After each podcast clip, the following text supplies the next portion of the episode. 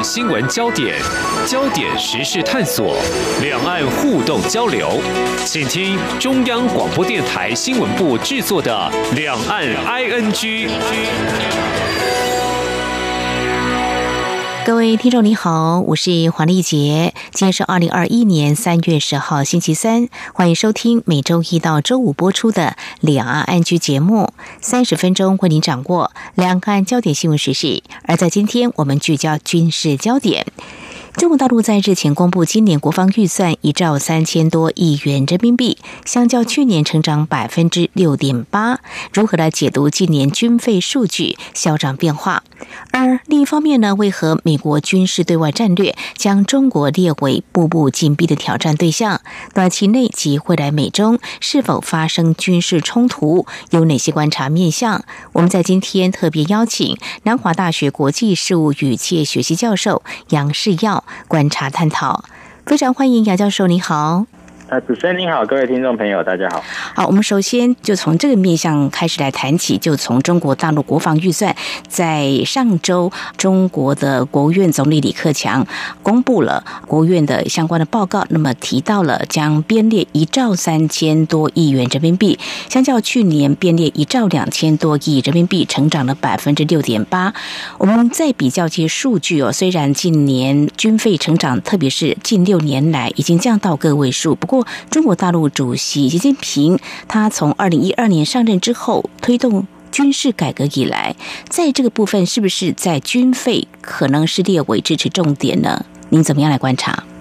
其实哦，就是因为中国大陆它的体制的特性啊，所以它对于预算的公布，其实以我们就是民主政体来看的话，会觉得说公布的实在透明度很低哦，因为它对于这个。项目的细节，它其实是口风非常底细，它其实都没有讲啊。所以一般我们在对共军在研究的时候，其实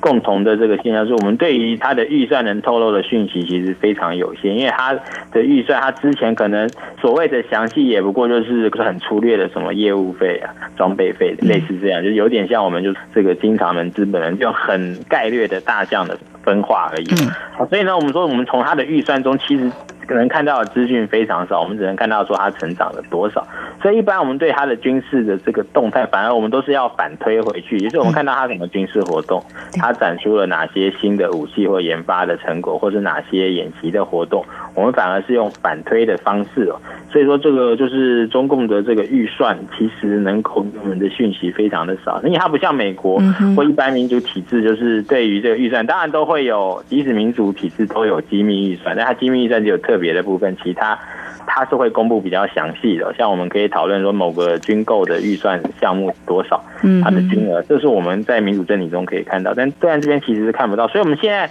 在这部分所谓透明度方面，我们其实没有看到，就是二三十年其实没有多少改变，它还是非常的保密。所以说我们在预算上其实看不到哪些项目未来有什么主要项目。是，好，非常谢谢杨教授您的解析。那么尽管中国大陆呢，在军方方面呢，这几年也向外说明，就是从二零零七年起，中国大陆每年都会向联合国提交军事开支报告，有关钱从哪里来，钱到哪里去，都是清清楚楚，不存在什么隐性军费的问题。不过外界到目前为止还是质疑。军费的透明度。不过刚才教授提到，或许我们可以反推回来看，就是从他的军事的演习、演练或武器研发这个部分来做观察，应该会比较能够看出一些端倪了。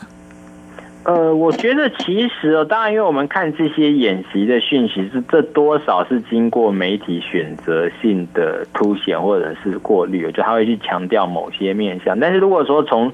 整体来看的话，就是那些我们这边媒体没有特别曝光，就整体分析来看的话，其实就是我们觉得说中共的这个军事和它的费用的这个。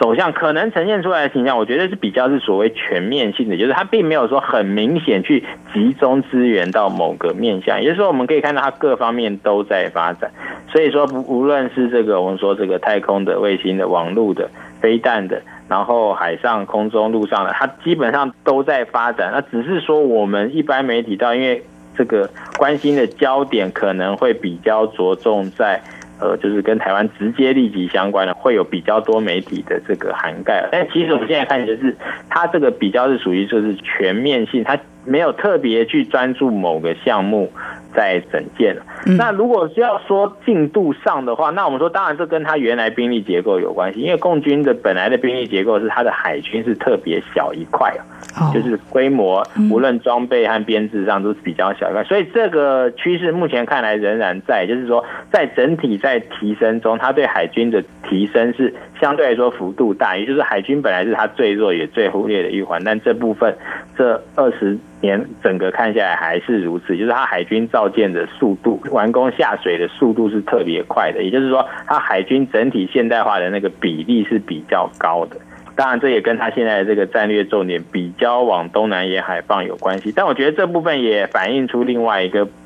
这个面向，也就是说。中国大陆也有它那个产业利益的这一种考量，也就是说，它会这么重视海军兵力的建设，也有一部分的因素是因为它的造船产业需要这一些订单，所以也不完全都是军事考量，就是它也是有那种就是产业的考量，或是用我们民主社会讲法就是选区考量，就这一些订单、这一些产业需要照顾到，所以用军事的订单去支持它，因为这个中国大陆。它的造船业的产能是很大的，所以如果在国际间，因为前十年左右国际间的海运和造船其实是一直都在一个这个供过于求的状况啊，其实就是那整个产业界是相当不景气，所以才会需要军事的预算去去挹注它，不然它会面临这巨大造船产业就业不足的问题啊。好，所以我觉得就是说，对于它军事的发展，有时候也不能够只是。从军事面向上来解读它的军事的野心，因为我们说以它造舰的项目来看，它造的舰艇其实反而可以这么说，对台湾针对性不是那么强。因为如果是针对台湾，它重点应该主要是在这个两栖舰艇的部分。当然，它两栖舰艇是有完成一些新的，像零七五这一些舰艇，但是我们说整体完工的数量比例，它还是比较重视远洋。这个防空和反潜护卫这样的舰体，那这样的舰体其实严格来说，对直接对台湾的军事行动用处反而不是那么大，那反而比较是一种这个海外的威望利益，然后可能可以去印度洋或者其他地方进行。它所谓的远海护卫，就是说对抗性不强的，是属于比较低强度展示性的任务。好，所以我们说以他的这些活动来反推他预算的话，似乎看到就是有这个延续的脉络，就相对来说全面提升之中，但是重点是放在它。过去比较弱、比较忽略的这个海军这个部分哦，海军这个部分，所以在稍后节目后半阶段，我们谈到美国方面有提到，就是说将中国列为步步紧逼的挑战对象，或许我们还可以再做进一步的解析。所以，我们刚才透过教授的这些观察跟说明，不难理解。当然，在台湾立场，我们会关心的是台海的这方面的情势，对台军演是不是它的次数会增加啦？还有提到这个中国大陆也有考量这个造船业这个。产业面的部分呢，可能一般人在观察的时候，也许会忽略到这一块哦。那提到这个有关在海上的这个部分的话，南海主权呢，最近好像有蛮多艘国外的军舰都在这个地方航行，不只是美国，包括欧洲、德国都有。怎么样来看，在这个地方南海主权的一些争端？我们过去在节目当中也常常提到，就是说中国大陆对于这个南海主权，即便这国际法庭已经判中国大陆的声明是无效，不过是不是中国大陆也有？一些比较频繁的动作呢，老师怎么样来看？呃，我觉得就是这部分或多或少，其实我觉得是有一点过度解读了，因为我觉得就是实际上的状况是，南海的这个情势，其实在一五一六年那个时候比较紧张的那个态势之后，它其实已经不在议题的主要的位置了。至于说这个舰艇的通过，因为其实我觉得这是一种误会哦。也就是说，因为无论是北京的声明，或是北京基于我们这个台北方面的声明，都是我们对于南海的这个主权的伸张，并不意指南海是一个其他军舰不能通过的地方。因为国际法无论从过去到现在，其实都是这样的概念。你军舰即使在沿岸国有经济权力伸张的地方，它的军事权力其实是没有受影响的。也就是所谓的经济。即使我们认为南海是属于专属的经济海域，它的军事的权利其实是没有影响的。所以我觉得意思就是说，这一些的这个通过其实是有一点就是混淆视听了，也就是说。没有任何人主张南海这个地方它的航行自由这部分是在国际法上有什么影响的，去增值它的经济权利的专属归属的范围哦，这部分本来就跟军事上没有关系，那只是说这一些行为会被拿来解读成别有所指哦，但是我觉得这部分是某种程度上是过度的解读。嗯哼，所以中国大陆不会把一些军费投入在这个部分的话，其他国家有相应的动作，中国大陆难道会毫无作为吗？老师，你怎么样来看？包括三月份，就是台湾也会在南海诸岛会有一些演练。我的意思应该是说，就是他的这个军费的走向哦，就倒不是因为我们看到他在南海活动增加去反推，而是说他舰艇完成整建的这个。情形，我们就可以看到，它海军的资源相对来说获得较大比重的投入。相对来说，因为它海军比较小，但它整件新舰艇的频率和速度相对来说比较快，是这样的情况。所以它这个整建的兵力，它投射到南海，因为毕竟我们必须要说，就是这个以军费来讲哦，因为毕竟还是那个硬体筹货花的钱是最多的。当然，这个每一种舰型它的状况可能不一样，但是军舰大概的情况就是，它这个舰艇它建造要花的钱，跟它受期内所需要维护所有的钱大概是一样多。所以说，你看一两年的预算的话，那个影响绝对不会有那个装备硬体采购的预算影响的幅度要来得大。比如说，一艘船，假设军舰它是五十亿美元，它可能用四十年，它要再花五十亿。但是你每一年来看，它每年预算就会反映到这五十亿的四十分之一而已。所以我们说，以这个他的演习的状况来去推论他的这个军费的占比会比较小了，因为真正花钱花比较多是硬体。筹货它是比较贵的，好，硬体筹货是会比较贵的。那这样来看的话，局部的冲突应该也不会在预算主要的框列当中。比如说，啊，最近这个中印冲突，有关这个领土这个部分呢，不会构成什么样干扰，或者是说比较大的冲突呢？呃，应该是这么说，就纯粹以预算的角度做这一些规模的任务，它对预算的影响会是非常少。也就是说，它的成长六点八之类，不会是因为有这些任务多了或少了，影响会非常小。因为对于这个。预算的比例来说，这一些我们说它可能牵涉可能最多数千人所谓的冲突，然后它这样呢，它其实没有消耗什么武器弹药，所以它真正在预算上反应会是非常少的。嗯哼哼，所以还是在武器方面的硬体方面的，就是如果这个。费用会占到很多，那真的是就是真的开战的状况下才会这样。因为比如说美国波斯湾，他一九九一年他可能会为了这个战争，他可能要多花几百亿美金的经费，那那个就会比较显著。但是这样子的情况，就是说以预算的角度来说，也都是因为说有有这种特别任务的时候，往往都会有另外一笔特别预算。所以像美国除了一般的国防预算之外，他为了海外军事任务，他有去框列另外一笔预算。嗯，所以美国。这一部分预算，它之前在反恐战争比较高峰中，可能，呃，大概那个数字是印象中大概是七八百亿这个规模了。所以说，就是说它才会显示比较大一个数额。否则，我们现在看到的这些所有在中共周边的这一些小任务，在相对规模来说，在预算上的反应是不会太多的。可能也许。一两个百分点都不到啊、哦，这样子好，好，非常谢谢杨世耀教授在节目前半阶段针对中国大陆在日前公布今年国防预算有一兆三千多亿人民币，可能会重点支持哪些面向？看来是在硬体筹获的部分，还有在海军舰艇的建造部分呢，应该是我们可以观察的面向。另外还有航太太空的啊这样一个发展的预算。至于在美国方面，为何会将中国大陆列为步步紧逼的挑战对象呢？我们在上。稍后再请南华大学国际事务与企业学习教授杨世耀为我们做进一步的解析。不只有新闻，还有您想知道的两岸时事，都在《两岸 ING》节目。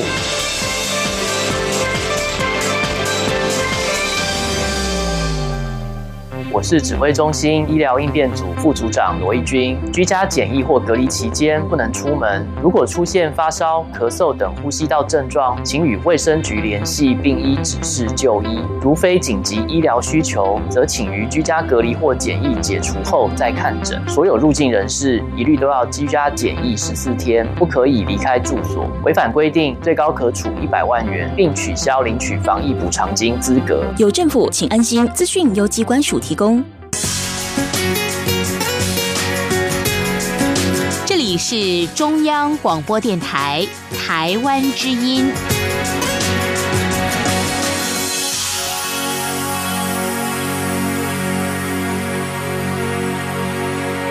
这里是中央广播电台，听众朋友继续收听的节目是两岸居持续聚焦有关军事方面的焦点。接下来呢，我们要谈的是。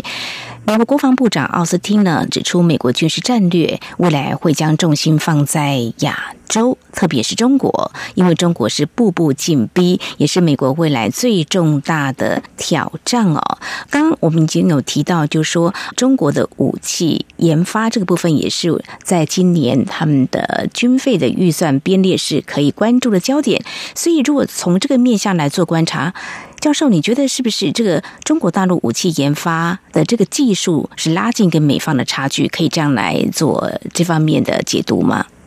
呃，我觉得应该说这个部分不能用预算来推估哦，因为我们说中共的预算对于研发的东西，因为我们现在大概知道是，它对于即使是军事的研发，它未必框列在军费上面，也就是它把它藏到别的面向去，所以它这可能是列在研发的费用，而不是列在。这个军费里面，所以我们说，我们倒不能说因为军费的提升，所以它加强了军备的研发。我们会知道它加强军备的研发，主要是因为它武器项目的展示，我们才知道，而不是我们可以从预算中去看到。因为我们说预算中我们看到的项目哦，它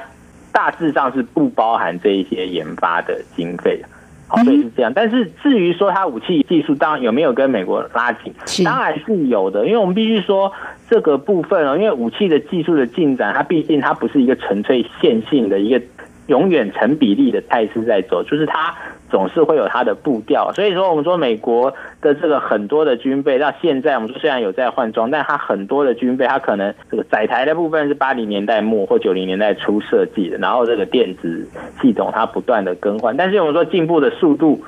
不会一直都那么快哦，所以也就是说，在美军进步的速度，因为科技研发的步调它。变慢的情况之下，那当然这可能听众朋友听起来好像有点奇怪，说科技、嗯、对呀、啊，怎么会变慢？但是我们意思就是说，科技的进步不是每个面向都是一样快速在进步。所以我们说，现在技术进步最快，其实只有在资讯电子这方面，它进步是非常快。可是你说论及载台就武器系统的交通工具这部分，无论是飞机、船舰或车辆。这部分的进展其实就蛮少的，所以说如果以这个部分，就是说以这个航行性能、飞行性能、行驶性能这一些面向来说的话，进步不多。好，所以呢，我们说这些部分就是中共追进，确实是追进了，因为进步变少。那至于在电子系统的部分，因为这部分因为它。一方面是进步快，再来是因为它也搭到就是我们说居民两用技术的关系，所以中共因为在这方面很多产业，就是因为现在全球产业链分布的关系，所以中共也得利于这些投资，所以它这部分也是进步快的。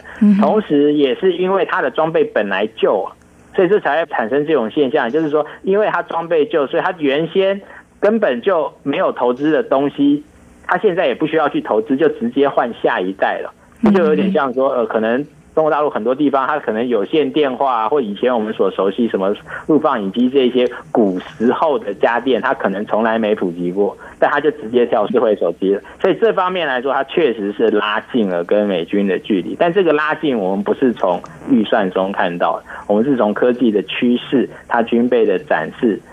之中我们看到的。大概是这样。不过，是不是就可以解读，就是说，美国是因为中国大陆在电子技术这方面的研发是进步的，所以他会感到步步进逼。如果从美国的角度，对美国来说，它原先的领先的幅度当然是很大。因为我们说，如果你去看美中刚刚开始有军事交流的时候，美军的军官对于共军的评估是早该进博物馆的军备了。所以说，就是如果你去看三十年前美军对共军的评估是这样，就是共军九成以上的装备早就该进博物馆。管。但是过了三十年之后，我们可以发现，共军已经有很多装备，也许没有超过美国，但已经跟美国很接近了。嗯，或者是说已经同一个等级。所以对美国来，当然会觉得这叫做步步进逼，因为它本来是领先，可以这么说。如果赛跑来讲，美国可能是本来是领先，不是。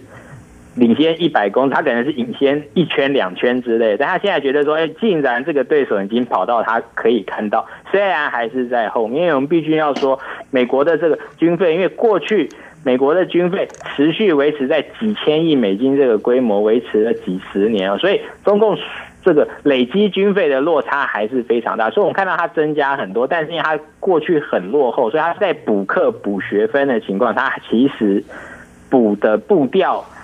以追美军的这个累积的成效来说，它其实还是没有整体上达到美国这个程度。但是毕竟，因为本来美国领先实在领先太多了，所以现在这个领先差距缩小，所以对美国来说，当然会觉得那个压力蛮明显的。嗯哼哼，是。那么除了这个角度之外啊，我个人也感到好奇，就是说中国大陆对外势力的扩张，会不会在很多地方呢有一些军事基地？这是不是也被美方列为可能是他步步进逼的对象之一呢？但我觉得这个部分可能就没有那么强烈了，因为毕竟我们说，实际上以军力的评判。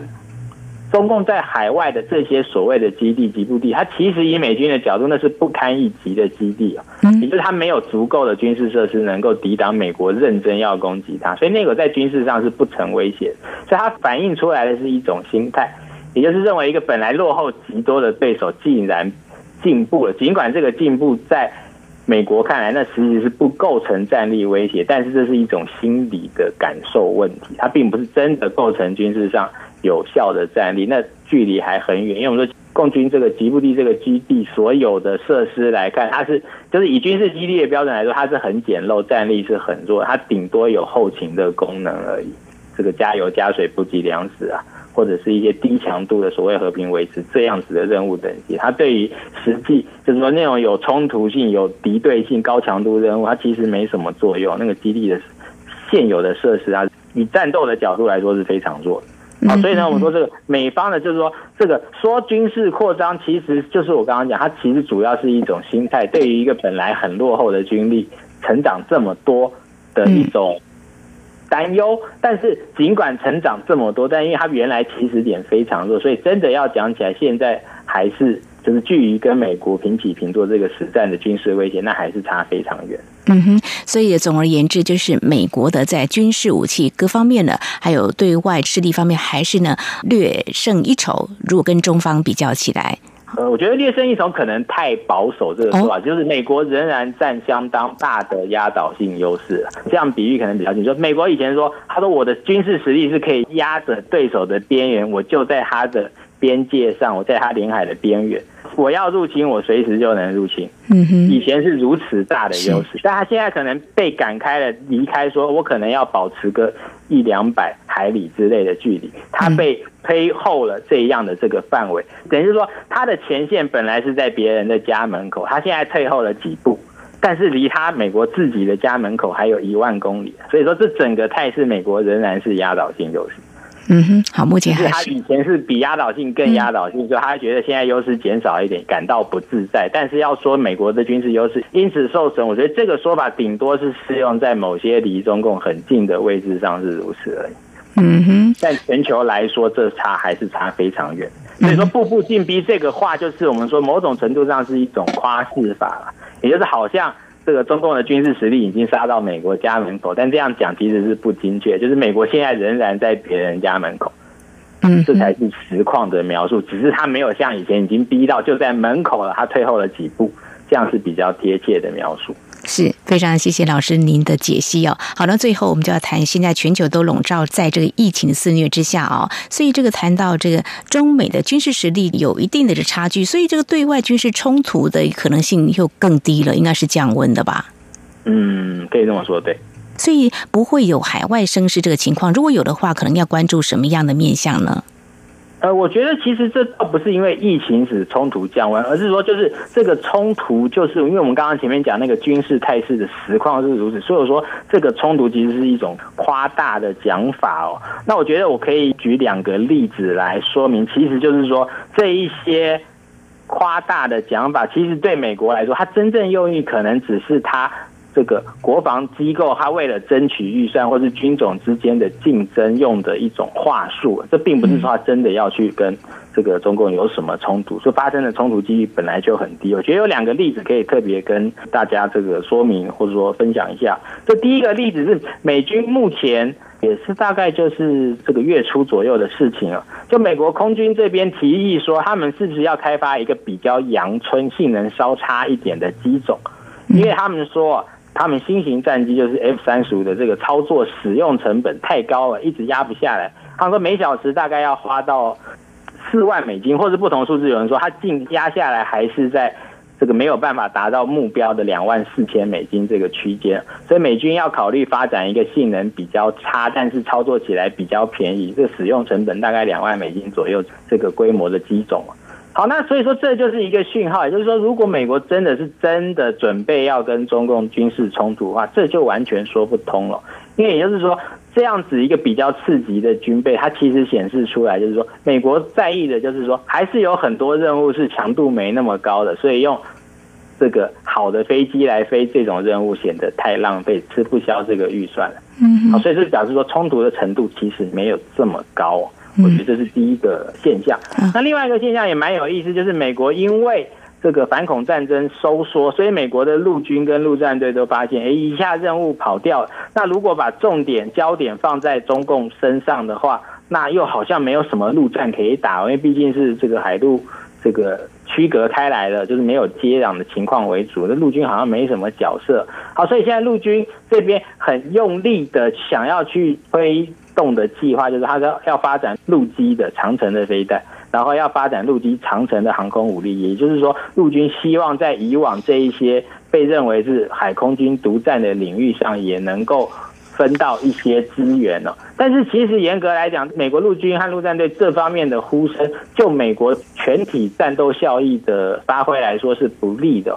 也就是因为美国已经。律定的很清楚，就是他陆军基本上就是用直升机哦，所以说你用为了让直升机有更大的飞行范围啊，更大的承载能力，再怎么去改，它还是不如飞机啊。但是美国陆军宁可说我不管了，就是我希望这个能力新增是在我陆军下面，所以美国陆军关心美国陆军自己的发展，胜于美国全体战力的发挥。那这个陆基的飞弹其实也是如此。因为陆基的飞弹，你如果说真的是应对中共的话，美国在西太平洋这边其实没有多少陆地基地可以选，反倒都是海啊。所以在这个地方，其实用舰载的武器或空载的武器都比较划算。但美国陆军一直想要借这个机会去揽资源进到自己的这个管辖范畴。所以我觉得这些东西就呈现出来，就是说美国的军方哦，就各个军种也都想办法利用这一个话术去争取自己的资源。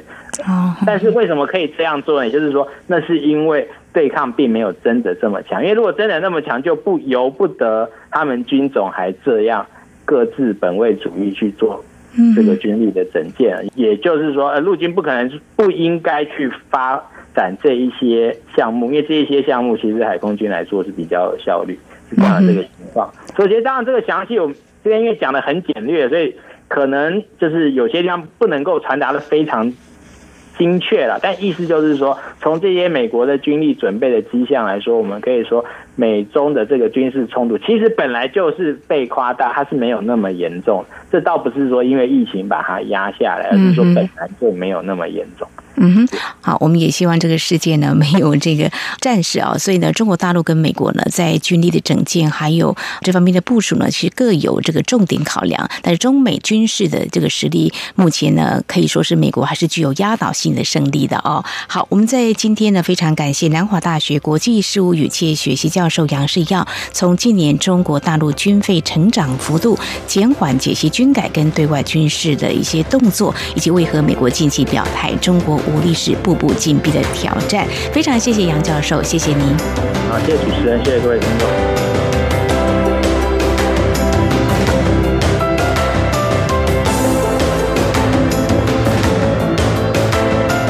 以上就是今天两岸安居节目，非常感谢听众朋友您的收听。如果听众朋友您对节目有任何宝贵意见，我们管道非常多，您可以来信传统信件，请您寄到台湾台北市北安路五十五号，写到两岸安居节目收就可以了，或者利用电子邮件信箱 i n g at r t i 点 o r g 点 t w。还有听众朋友，我们也非常欢迎您加入两岸安居节目的粉丝团，你在脸书的搜寻栏位上打马上两岸 ING 来搜寻就可以了。祝福您，我们下次同时间空中再会。